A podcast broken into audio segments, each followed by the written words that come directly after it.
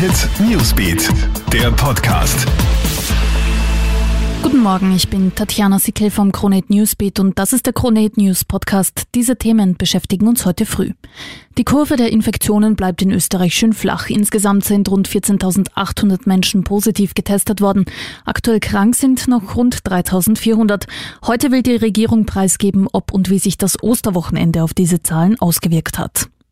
US-Präsident Donald Trump hat ja in Sachen Corona ein Malaria-Medikament beworben, das angeblich auch gegen Covid-19 wirkt. Eine neue Studie zeigt jetzt aber, es gibt keinen positiven Effekt auf Corona-Patienten. Im Gegenteil, es habe sich bei der Untersuchung sogar eine höhere Sterblichkeitsrate ergeben, so die Wissenschaftler. Trump hat sich dazu noch nicht geäußert. Nicht alle Unternehmen machen durch die Corona-Krise Verluste. Einige können sich vor lauter Umsatz und Gewinn gar nicht mehr halten, so zum Beispiel der Streamingdienst Netflix. Weltweit sind 15,8 Millionen zahlende Kunden hinzugekommen. Experten hatten eigentlich 8 Millionen vorhergesagt. Der Umsatz ist nach 4,5 Milliarden Dollar im Vorjahr auf 5,8 Milliarden gestiegen. Die Netflix-Aktie hat um mehr als ein Drittel zugelegt. Und noch eine Meldung abseits von Corona Wirbel um ein Nazi-Posting bei den Mitgliedern der burgenländischen FPÖ. Auslöser ist das Facebook-Posting eines Polizisten, der Mitglied bei der FPÖ ist.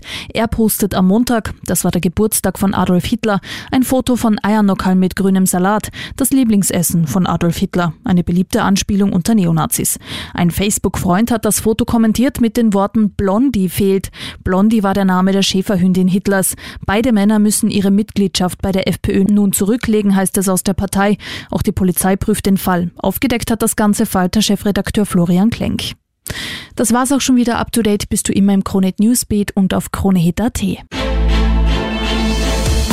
Krone Hit Newsbeat, der Podcast.